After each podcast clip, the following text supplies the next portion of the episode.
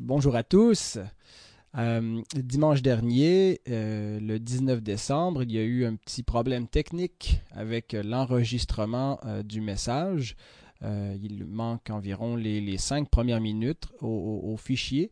Donc, je vais simplement faire une introduction très brève jusqu'à environ la portion où on était rendu dans l'enregistrement original. Alors, il y aura un petit montage euh, la première partie que vous allez entendre donc sur cet enregistrement, c'est euh, ma voix dans le, studio, dans mon bureau.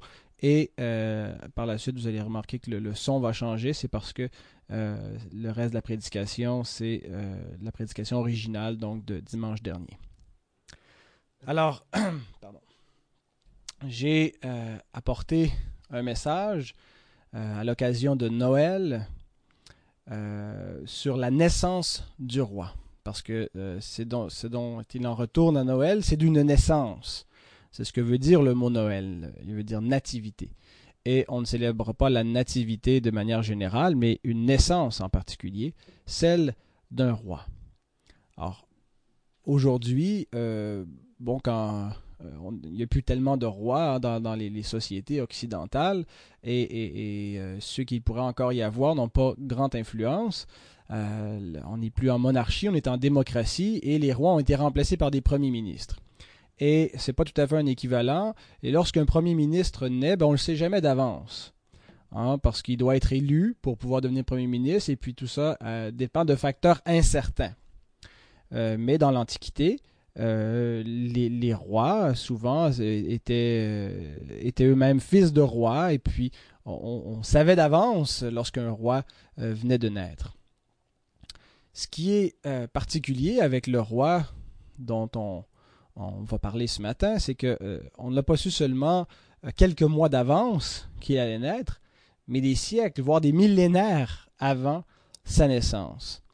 Euh, ce qui est complètement unique. Hein, euh, lorsqu'un humain naît, on le, sait euh, seulement quelques mois à l'avance. Le, plus tôt qu'on peut le savoir, c'est neuf mois à l'avance. mais ce roi en question, sa naissance avait été prédite il y a longtemps. D'ailleurs, on chante dans ce, cantique de Noël bien connu, Les anges dans nos campagnes, on dit que depuis plus de 4000 ans, nous le promettaient les prophètes. Alors donc, la naissance euh, du Christ était une promesse de Dieu et euh, était en quelque sorte un test de la fidélité de Dieu. Est-ce que Dieu accomplit ses promesses? Euh, Pas une promesse qui concerne quelques personnes seulement. Quand on parle des promesses de Dieu, on parle des promesses que Dieu a faites à l'humanité de manière générale, et en particulier la promesse par excellence c'est la venue de son Fils dans le monde, la venue d'un roi pour le rétablissement, pour la restauration de ce qui a été brisé par la chute. Et l'accomplissement des promesses de Dieu, et en particulier de celle-ci, est une démonstration euh, qui, a un fondement historique que euh, Dieu a parlé. Euh, une des preuves extraordinaires de l'inspiration des Écritures, c'est effectivement euh, tout ce qui a été annoncé dans l'Ancien Testament concernant Jésus-Christ. Des promesses avec une, grande précision. Et ces promesses, c'était vraiment ce qui était au centre de l'attente d'Israël, au centre de la raison d'être du peuple de l'Ancien Testament. Et euh, ces promesses avaient euh, produit un effet, celui de développer une attente messianique, l'attente qu'un Messie viendrait. Et ce n'était pas seulement des promesses générales qui étaient faites concernant la venue du Messie. Dieu n'a pas seulement dit euh, Je vais vous envoyer quelqu'un un bon moment donné, puis vous verrez bien. Euh, c'était, il n'a pas juste annoncé que quelqu'un allait venir, qu'il allait être un rédempteur, mais il y avait plusieurs promesses à son sujet, et c'était des promesses précises. Alors donc, ceux qui ont attendu le Messie, qui ont cru dans le Messie avant sa venue, n'ont pas seulement cru qu'un Messie venait, mais ils ont cru dans le Messie qui venait. Ils n'ont pas seulement eu la foi dans un Messie, mais dans le Messie. C'était euh, précis comme, comme promesse. C'est un petit peu comme si euh, on, vous annonçait d'avance que vous alliez euh, tomber en amour avec quelqu'un. Ben, si on ne vous en dit pas plus, euh, vous ne tomberez pas en amour avec la personne avant de la rencontrer. Mais si on vous annonçait des choses précises concernant la personne avec qui vous, alliez tomber en amour, si on vous la, décrivait, cette personne, si on, vous la faisait connaître par avance, eh bien déjà, votre cœur pourrait commencer à, battre pour cette personne avant même que vous ne l'ayez rencontrée. Eh bien, c'est ce qui, est arrivé concernant le Messie. Euh, le, peuple d'Israël, euh, Abraham et Moïse et, tous ceux euh, qui, leur sont rattachés, ont cru en Jésus-Christ avant même que Jésus ne vienne sur cette terre. Et c'est quelque chose de, donc d'extraordinaire que l'Écriture nous euh, euh, donne des précisions concernant la naissance de celui-ci, concernant sa vie, concernant aussi sa mort, ses souffrances et sa résurrection. Alors nous allons, euh, pour étudier ensemble cette, promesse, cette annonce, prendre un texte précis de l'Écriture. On aurait pu en prendre, il y en a des, dizaines, des centaines, j'en ai choisi un en particulier qui se trouve dans les psaumes. Euh, le psaume 132, les versets 10 à 18. Donc un psaume qui euh, rappelle l'alliance davidique, l'alliance que Dieu a faite avec David et comment elle concerne la postérité de David, son descendant. Il est écrit, psaume 132, verset 10, À cause de David, ton serviteur, ne repousse pas ton oin. Je veux simplement euh, m'arrêter ici pour attirer votre attention sur le mot oin. Euh, qui en, hébreu est le mot Machia, qui a donné en anglais Messiah et en français Messie. Alors, euh, quand on voit le mot ouin, c'est le mot Messie, euh, qui a été traduit en grec dans la, Septante, la version grecque de l'Ancien Testament, par Christos. Et on retrouve aussi ce mot fréquemment dans le Nouveau Testament, donc Christos qui est traduit par Christ en français. Donc le ouin, c'est le Messie, le Christos. Et David était une figure de ce ouin, de, celui que Dieu établit pour régner, euh, mais une, figure qui, annonçait le véritable ouin, le fils de David, le Messie à venir, qui est le Christ, Jésus. Donc je recommence la lecture. À cause de David, ton serviteur, ne repousse pas ton ouin. L'Éternel a juré la vérité à David, il n'en reviendra pas. Je mettrai sur ton trône un fruit de tes entrailles. Si tes fils observent mon alliance et mes préceptes que je leur enseigne, leurs fils aussi pour toujours seront assis sur ton trône. Oui, l'Éternel a choisi Sion, il l'a désiré pour sa demeure. C'est mon lieu de repos à toujours, j'y habiterai, car je l'ai désiré. Je bénirai sa nourriture, je rassasierai de pain ses indigents. Je revêtirai de salut les sacrificateurs, ses sacrificateurs, et ses fidèles pousseront des cris de joie. Là, je revêtirai, j'élèverai, pardon, la puissance de David, je préparerai une lampe à mon. Je revêtirai de honte ses ennemis, et sur lui brillera sa couronne. Il rappelle l'alliance davidique, il rappelle qu'il va y avoir, que les fils de David vont régner et que c'est par le trône de David que la bénédiction va passer. Dieu a de grandes bénédictions. Hein, aujourd'hui, on regarde euh, souvent euh, aux politiciens pour secourir la population, pour régler les problèmes du monde, les problèmes sociaux, l'éducation, la santé, les problèmes, le crime, euh, ainsi de suite, tous les problèmes qu'on a en société, on regarde à ceux qui sont en autorité. Imaginez, des hommes impuissants arrivent à faire quelque chose de relativement pas si mal parfois, d'autres fois moins bien. Mais dans le cœur des croyants, il y avait cette attente, non pas que des hommes rétablissent la situation sur terre, mais que Dieu lui-même intervienne pour ramener ce qui va pas. On est tous conscients qu'il y a quelque chose qui ne tourne pas rond dans le monde. Hein. Et ça développe dans l'homme donc ce désir de rétablissement, de retrouver la paix, de retrouver le, paradis perdu. Et Dieu promet que cette bénédiction va venir. Il dit non seulement elle va venir, mais elle va passer par le trône de David. C'est par ce trône-là que je ramène l'abondance, la sécurité, la prospérité, la santé, tout ce que, toutes les bénédictions que vous pouvez imaginer. La vie parfaite, ça va se canaliser par le trône de David. Le peuple juif avait l'attente la plus haute du trône royal. Attendait un roi qui allait avoir un règne dans des proportions universelles, un règne qui allait amener une paix sans précédent, qui n'allait pas être un, dictateur qui allait faire le mal, mais qui allait être un, roi juste, un roi bon. Il l'attendait, et vous savez quoi? Il l'attend encore. Le peuple avait cette attente très profonde que tout devait être rétabli. Et quand, si vous rencontrez un juif un jour et vous lui demandez de lui parler du Messie qui l'attend et de ce que devrait être le royaume sur terre, de ce que devrait être la condition quand ça va venir, il rêve de ce temps. Ils attendent la promesse de Dieu. Mais le seul problème, c'est que plus l'histoire avançait, alors que Dieu avait conclu cette alliance avec David, non seulement la bénédiction ne venait pas, mais le trône de David lui-même, la lignée davidique, a fini par disparaître. Nous lisons dans un autre psaume, psaume 89, 34 à 46. J'ai quand même plusieurs versets, mais on, va les lire. Tu porteras attention parce qu'il y, a trois diapos, euh, Justine. Nous lisons ceci. Dieu commence en disant, Je ne violerai point mon alliance et je ne changerai pas ce qui est sorti de mes lèvres. J'ai juré une fois par ma sainteté, mentirai-je à David? Sa postérité subsistera toujours, son trône sera devant moi comme le soleil, comme la lune, il aura une éternelle durée. Le témoin qui est dans le ciel est fidèle.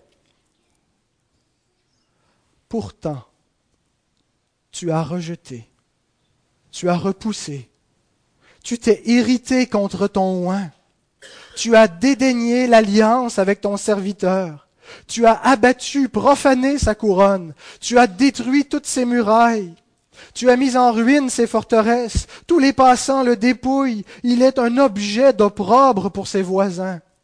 Tu as élevé la droite de ses adversaires, tu as réjoui tous ses ennemis, tu as fait reculer le tranchant de son glaive, et tu ne l'as pas soutenu dans le combat.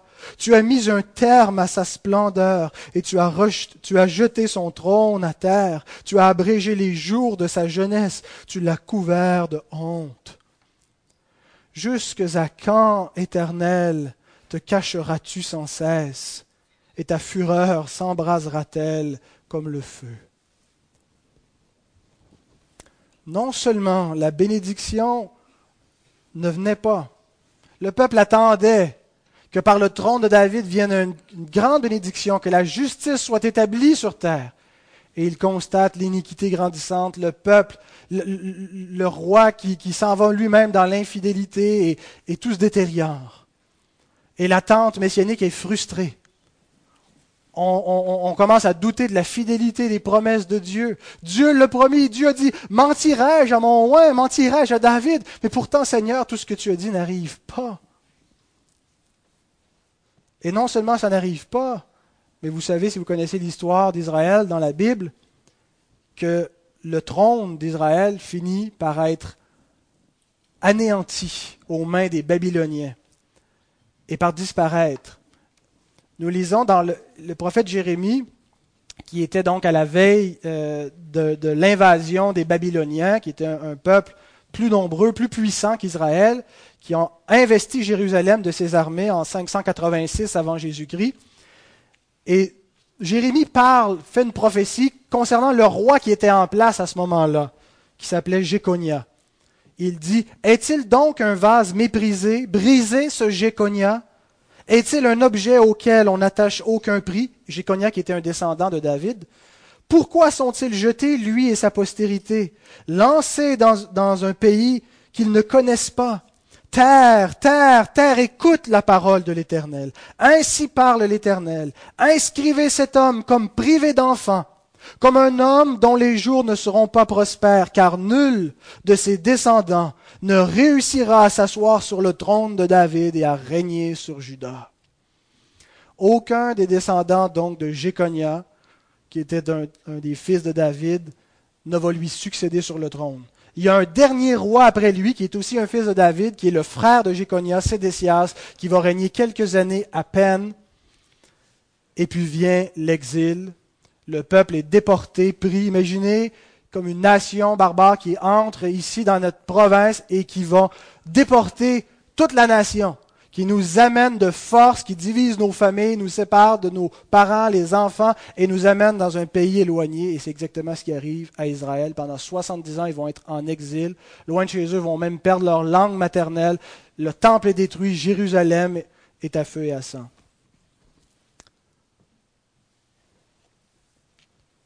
Éventuellement, Israël finit l'exil, va revenir dans sa terre mais va toujours être un royaume vassal, c'est-à-dire il n'aura plus jamais son indépendance. Il va toujours être sous l'autorité de grands empires, les Perses, les Grecs, les Romains, et ils vont leur placer des gouverneurs pour régner sur eux, et il n'y a plus de roi qui soit dans la lignée davidique. Autant que Jésus est né, il y avait un roi à Jérusalem, quel était-il? Le roi Le roi Hérode, au, temps de, de j'étudie de David je vais dire au temps de, Jésus. Alors, donc, au temps de Jésus, quand Jésus est né, il y avait un roi qui était là, c'était Hérode. Mais Hérode n'était pas un descendant de David. C'était quelqu'un qui avait collaboré avec les Romains et les Romains l'avaient établi comme roi, qui, il l'avait déclaré roi de la Judée, roi d'Israël, pour régner, mais il régnait comme en étant assujetti aux Romains. Où est la promesse? Non seulement la bénédiction n'est pas venue, mais le trône a disparu. Les descendants de David ne règnent plus depuis des, siècles. Qu'en est-il de la promesse? Est-ce que Dieu est infidèle? Et nous arrivons dans le Nouveau Testament et voici qu'un bonhomme nommé Zacharie, père de Jean-Baptiste, déclare ceci. Zacharie, son père, fut rempli du Saint-Esprit, et il prophétisa en ces mots. Béni soit le Seigneur, le Dieu d'Israël, de ce qu'il a visité et racheté son peuple, et nous a suscité un puissant sauveur dans la maison de David, son serviteur, comme il l'avait annoncé par la bouche de ses saints prophètes des temps anciens. Un sauveur qui nous délivre de nos ennemis et de la main de tous ceux qui nous haïssent c'est ainsi qu'il manifeste sa miséricorde envers nos pères et se souvient de sa sainte alliance. Attendez un peu là. Dieu dit, va venir un roi, un descendant de David, va s'asseoir sur son trône, et son règne n'aura point de fin. Et il va rétablir toutes choses, la justice. Il n'y aura plus personne qui va être affamé. Il va y avoir du pain d'abondance pour tous. Ça va être l'air, comment on dit, l'air de, l'air d'abondance, mais il y a un autre terme, on dit le. J'ai pas compris? Non, mais euh, c'est pas grave, ça va me revenir quand je vais être assis tantôt, puis je vais le crier du fond de la salle. Et donc, le peuple attend ardemment que ces choses s'accomplissent. Et là, Zacharie nous dit, et voilà, c'est fait le roi promis vient de naître, tel que Dieu l'avait dit. Dans la maison de David, un de ses descendants. C'est lui le roi, Jésus. J'ai-tu manqué un épisode de la vie de Jésus? Quand est-ce que Jésus a été intronisé? Quand est-ce que Jésus s'est assis sur le trône tel que promis? Quand est-ce que Jésus a rétabli toutes choses? Quand est-ce que l'ère de prospérité que Dieu promettait est arrivée? Quand est-ce qu'on a vu Jésus couronné? On a bien vu des gens qui ont voulu le couronner dans sa vie, des gens qui ont dit c'est lui le roi qu'on attendait, on va le faire roi. Même Hérode le crut quand les mages sont venus lui annoncer qu'un roi venait de naître parce qu'ils avaient vu en Orient une étoile qui accomplissait leur attente messianique à eux. Hérode était tellement convaincu que ça pouvait être vrai qu'il a fait tuer tous les enfants de deux ans et moins dans la région de Bethléem. Quel homme sanguinaire. Mais Jésus a jamais régné. Jésus est né dans une crèche. Une crèche comme une étable. Êtes-vous déjà allé dans une étable? On trouve ça bucolique quand on voit ça sur les, dessins comme on avait à, l'intro. Une belle petite crèche, on sent que c'est confortable, ça devait sentir bon, c'est campagnard, c'est bucolique. Mais une crèche, ça pue, c'est infect. Il est né là. Il a vécu avec le peuple. Il n'a pas vécu dans les palais. C'est un homme du peuple, il était pauvre. Il n'y avait pas une scène. Il n'y avait pas nulle part. Il n'y avait pas de maison. Puis il a fini crucifié abandonné même des siens, de ceux qui, qui promettaient être fidèles avec lui, qui allaient être ses combattants, de vaillants héros, qui allaient devenir les ministres de son royaume. Ils l'ont abandonné. Ce n'est pas tout à fait le roi qui était attendu, n'est-ce pas? Ce n'est pas l'idéal que le peuple souhaitait, ce n'est pas comme ça qu'il l'imaginait.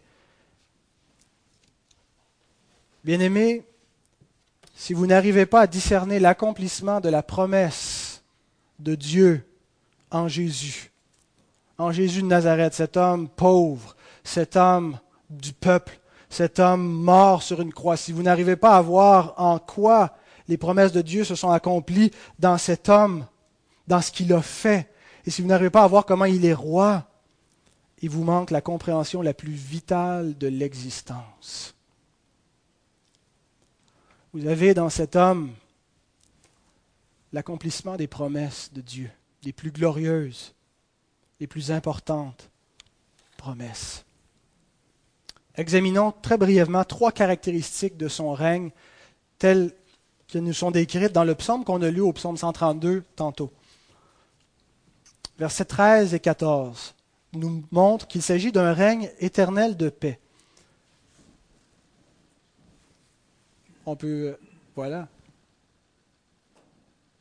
T'étais-tu en retard un petit peu? c'est pas grave. Alors, il faut suivre sur le, petit papier, mais je te fais très confiance. Tu vas avoir encore ton tour la semaine prochaine. Non, ça va être au tour de Timothée.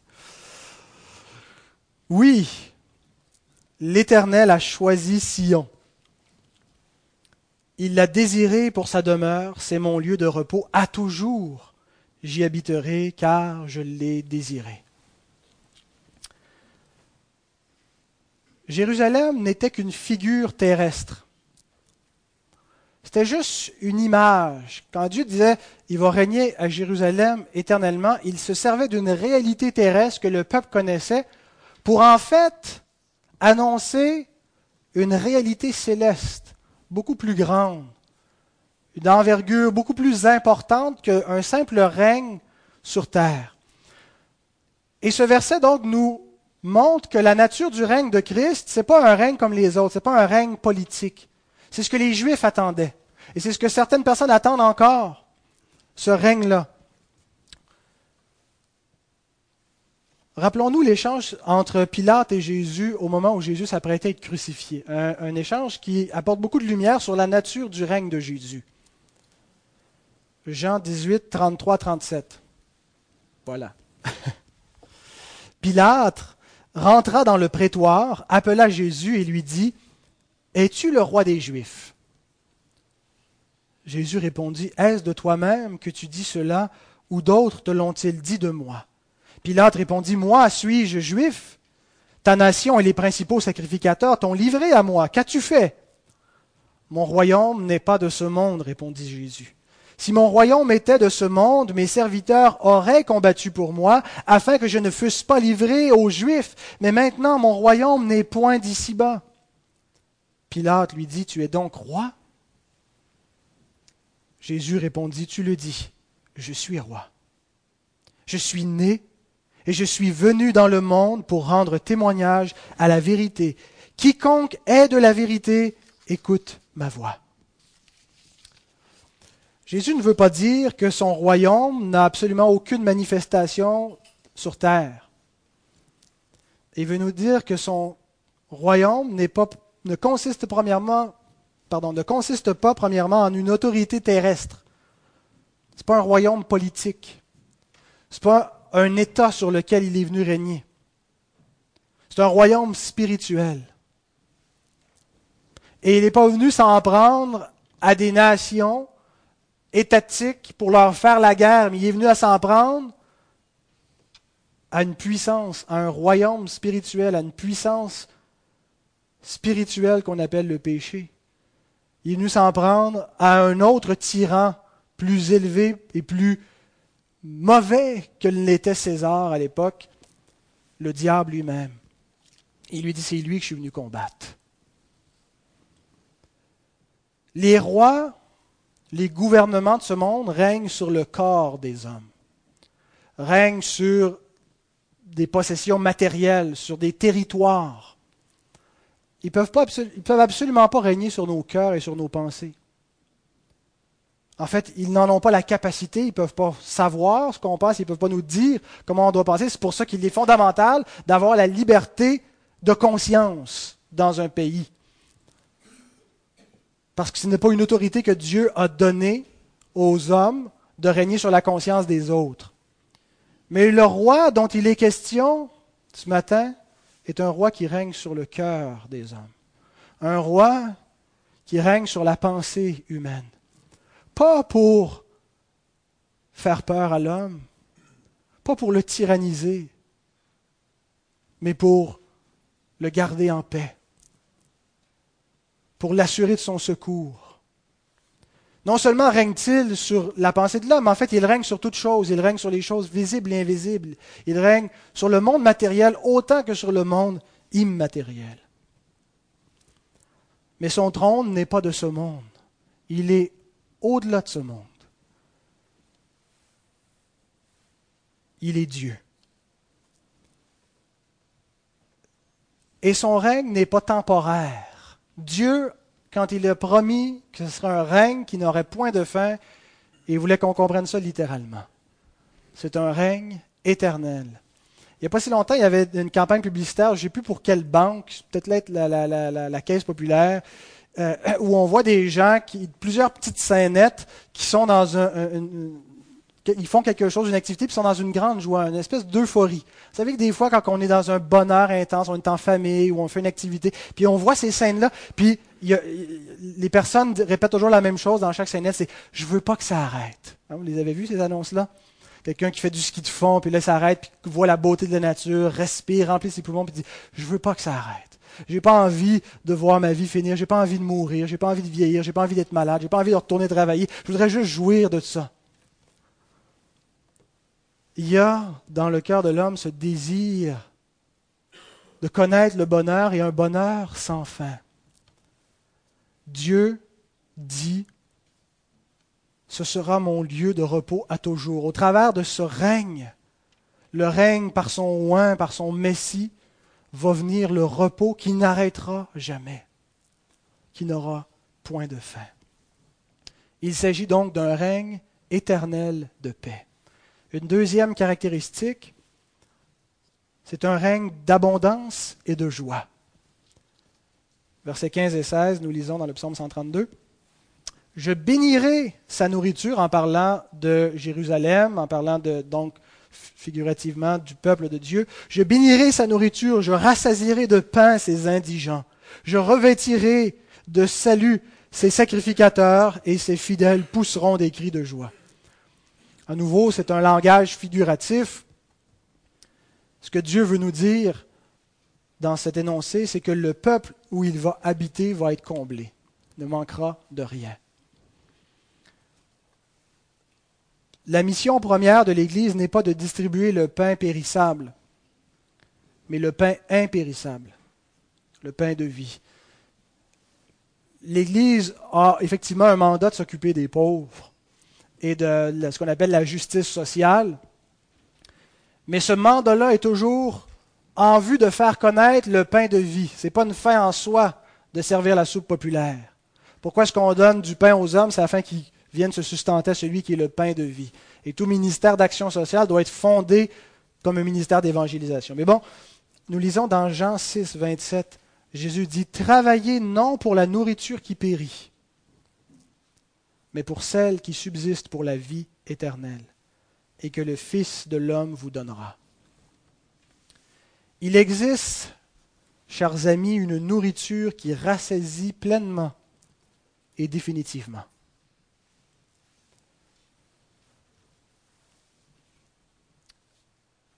avant de connaître Christ, personnellement, j'ai été pris dans, ces cycles d'appétit insatiables.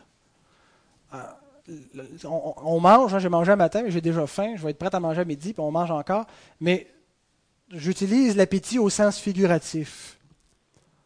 On cherche toujours quelque chose pour assouvir notre âme. Nouvelle passion. Et on est satisfait un bout de temps et ça ne dure pas. C'est l'aliment qui ne nourrit pas de manière permanente. On cherche, on est dans une quête et on ne trouve jamais. Et on finit bouddhiste ou existentialiste. Hein. Mais les deux, c'est du pareil au même. C'est de nier ce besoin fondamental de trouver un sens à l'existence, de trouver un accomplissement.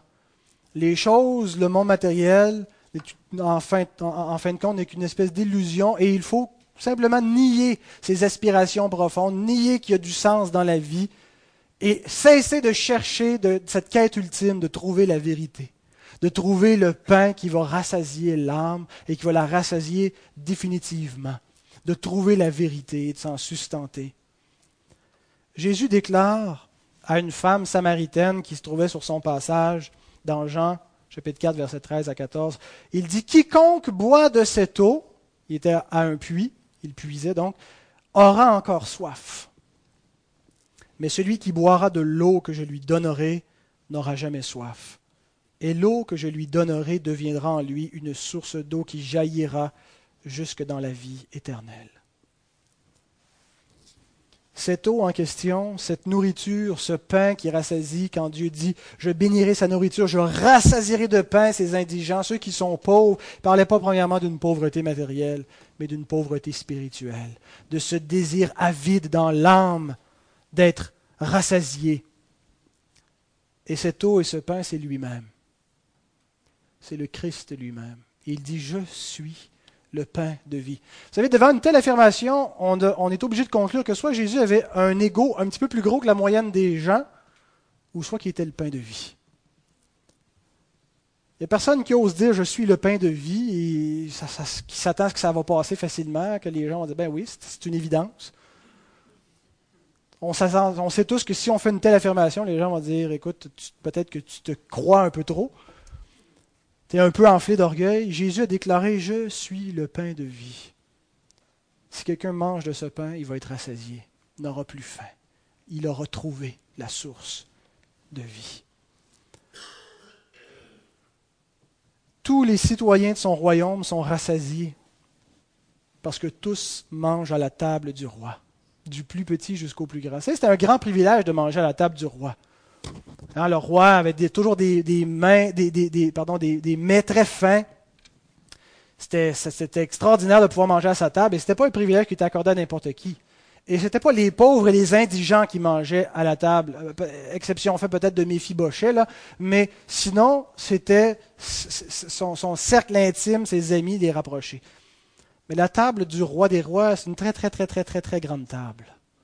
Et tout son peuple mange à sa table avec lui. Tout son peuple est en communion avec lui. Tout son peuple boit la même coupe et se nourrit avec lui. Parce que nous mangeons sa vie. Nous recevons sa vie en étant en communion avec lui. Et nous sommes tous rassasiés. Monsieur euh, Aidan Wilson Towser, mieux connu sur le nom de A.W. Towser, a dit Celui qui a Christ possède toute chose en une. Celui qui a Christ possède toutes choses en une. Son règne est un règne d'abondance et de joie. Et finalement, son règne possède l'assurance de la victoire. Dernier verset, 17 et 18. Là, j'élèverai la puissance de David, je préparerai une lampe à mon oin. Je revêtirai de honte ses ennemis, et sur lui brillera sa couronne. Vous, arrive-t-il parfois de regarder l'injustice dans le monde, de regarder le mal, les choses qui vous mettent en colère? Dans le monde, dans votre propre vie, et de craindre que le bien ne triomphera pas. cette inquiétude que les méchants vont être de plus en plus nombreux et les bons vont être en plus petit nombre. Vous savez, nous aimons tous les histoires qui finissent bien. Hein? Ça ne fait pas des bons films quand c'est les méchants qui gagnent. C'est pour ça que c'est très rare dans les films que les méchants gagnent. On aime tous que les bons gagnent et que les méchants perdent, que justice soit faite. Et on n'a pas toujours l'impression que les, films reflètent exactement la réalité. Même si on voudrait dans la réalité qu'il en soit ainsi, et que les bons gagnent, et les méchants perdent, et que la justice et que le bien soit fait, et qu'on s'occupe de la veuve et de l'orphelin, et ainsi de suite, qu'on secourt les indigents, eh bien, des fois, on désespère que ça va arriver. Notre monde est un champ de bataille où des puissances célestes s'affrontent. L'Écriture nous dit qu'il y a des puissances invisibles, des principes qu'on ne voit pas, mais en fait qui se manifestent concrètement dans le monde, dans la mentalité des hommes, dans la façon de vivre, dans les cultures. Et on voit donc, l'Écriture utilise des dualités comme les ténèbres, la lumière, le bien, le mal. Et parfois c'est décourageant de regarder l'état du monde. Mais l'Écriture dit que la puissance de David, celui qui est sorti de ses reins, va remporter la victoire. Et c'est une certitude parce que c'est basé sur quelque chose qui est déjà fait. Il a déjà remporté la victoire. C'est l'Épître aux Colossiens qui nous dit qu'il a livré en spectacle les puissances, les principautés. Par sa croix, il a triomphé d'elles. Au calvaire, Christ n'a pas perdu la bataille, mais il l'a remportée il a vaincu le péché par sa mort. Et depuis tout temps, depuis la chute de l'homme, les hommes rêvent d'un monde idéal. Vous n'avez qu'à lire les écrits classiques. Vous lisez Platon, Socrate, vous lisez tous les hommes qui ont, écrit par la suite, les penseurs, et, pas juste les philosophes, mais les, histoires, les contes. Et on voit ce désir dans toute l'humanité de retrouver le paradis perdu, de retrouver le monde idéal. Mais les chrétiens ne rêvent pas. Ils attendent le rétablissement final. Ce n'est pas un souhait futile. Ce n'est pas juste un rêve que peut-être. C'est une attente. Une attente qui est fondée sur quelque chose de sûr et certain. Christ a vaincu, il est mort et ressuscité. Son règne a l'assurance de la victoire. Dieu dit, dans le texte qu'on a lu, Je revêtirai de honte ses ennemis, et sur lui brillera sa couronne le triomphe définitif et éternel. Je termine en vous posant une question. Christ est-il votre roi? Règne-t-il sur vous? Appartenez-vous à son royaume? Vivez-vous sous son autorité? Le connaissez-vous? Mangez-vous à sa table? Ou est-ce qu'il est seulement un personnage historique dont vous avez entendu parler? Un grand homme qui a vécu, qui a fait de grandes choses, puis il nous reste quelques hymnes qu'on chante à Noël, on est nostalgique, ça nous rappelle notre enfance. Est-ce qu'il est seulement cela ou il est vraiment ce que ces hymnes racontent qu'il est? Le Fils de Dieu, le Fils de David, le roi des rois. Peut-être êtes-vous indifférent face à cette question, ou même opposé à lui. Eh bien, sachez ceci, c'est que dans ce combat, il n'y a pas de neutralité possible. On ne peut pas juste dire, moi, je suis indifférent, je prends ni pour un ni pour l'autre, ça m'importe guère. Si vous n'êtes pas de son royaume, vous êtes forcément dans le royaume qui va perdre. Que vous en soyez conscient ou non. Et il y a une seule chose à faire, c'est de venir à Christ comme on vient devant un roi. Vous savez comment on se présentait devant un roi dans l'Antiquité? En fléchissant le genou. On ne venait pas en disant Hey, toi, chose, peut-être que. Mais devant un roi, on venait en fléchissant le genou. Et c'est ainsi que nous devons venir à Christ pour qu'il soit notre roi, pour avoir part à son royaume, pour ne pas être exclus de son royaume en le reconnaissant comme étant celui qui règne. Peut-être n'êtes-vous pas indifférent, mais peut-être seulement incertain. Pas sûr que c'est vrai. Dans ce cas, demandez-vous ce que représente Jésus-Christ pour vous. C'est qui cet homme? Quand vous pensez à Noël, quand vous pensez à la naissance de Jésus, c'est qui cet enfant? C'est un enfant quelconque. Celui dont on raconte dans nos hymnes les choses les plus extraordinaires.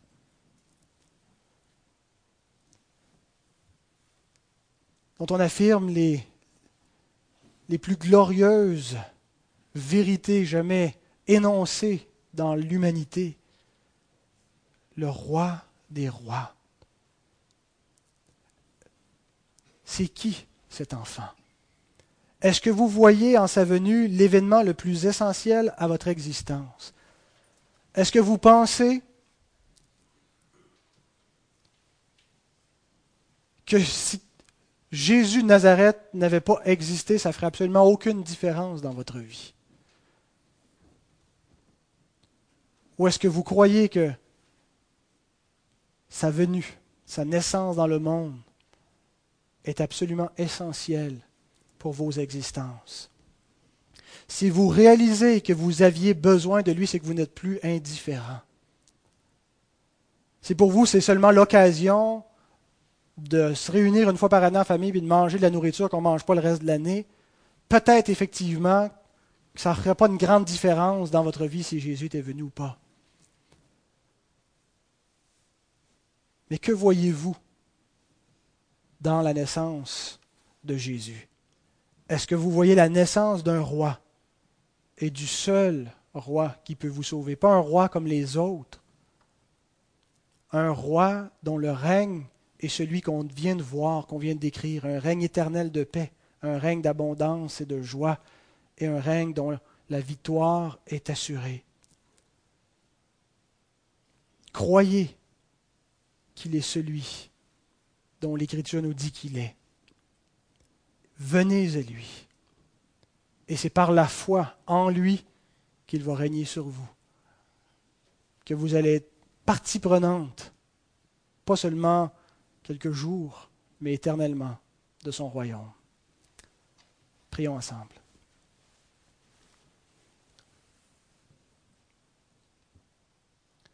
Ô roi des rois, nous voulons élever notre voix vers toi, tous ensemble ce matin.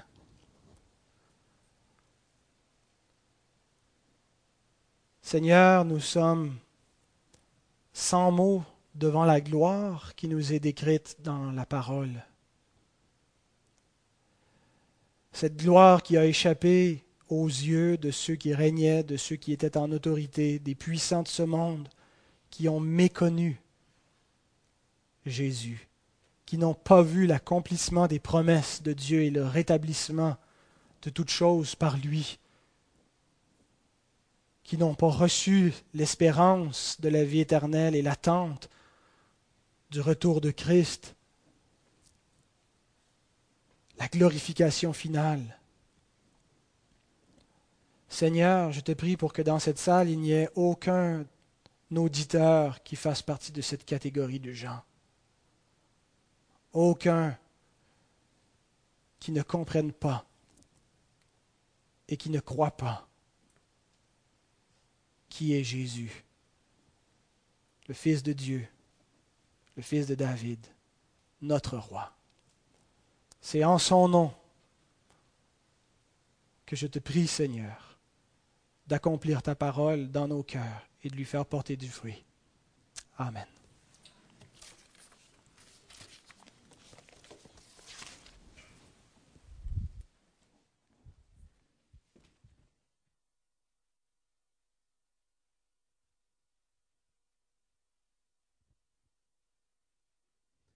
Merci beaucoup, Pascal. Je vais inviter la chorale à s'avancer, s'il vous plaît.